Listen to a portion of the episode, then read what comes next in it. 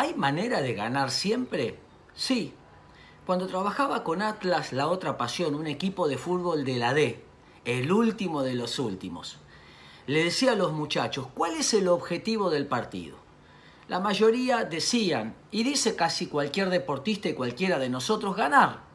Sin embargo, ganar es aleatorio, depende de 10.000 factores, cómo juega el otro, el clima, el estado de ánimo, el referee, etc. Es decir, que el objetivo no es ganar, porque hay factores que escapan a nosotros. El objetivo es dar lo mejor. Si tu hijo se sacó un 10, no lo felicites por el 10. Pregúntale, ¿diste lo mejor que podías dar? Si te dice que sí, felicítalo. Y si se saca un 4, pregúntale, ¿diste lo mejor que podías dar? Sí. Felicítalo por eso. Dar el máximo esfuerzo. Y aunque no ganemos la copa externa, siempre habremos ganado con nosotros mismos. Dar lo mejor. En última instancia, eso nos va a llevar a mejorar y a seguir buscando una nota mejor.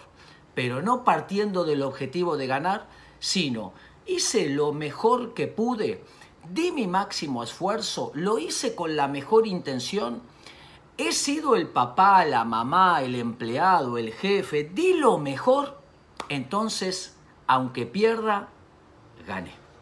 En una oportunidad había un alumno, presentó una monografía.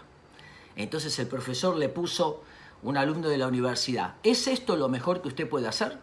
Así que el muchacho se llevó, mejoró la monografía, la volvió a presentar. Al otro día, cuando la retira, decía, ¿Es esto lo mejor que usted puede hacer?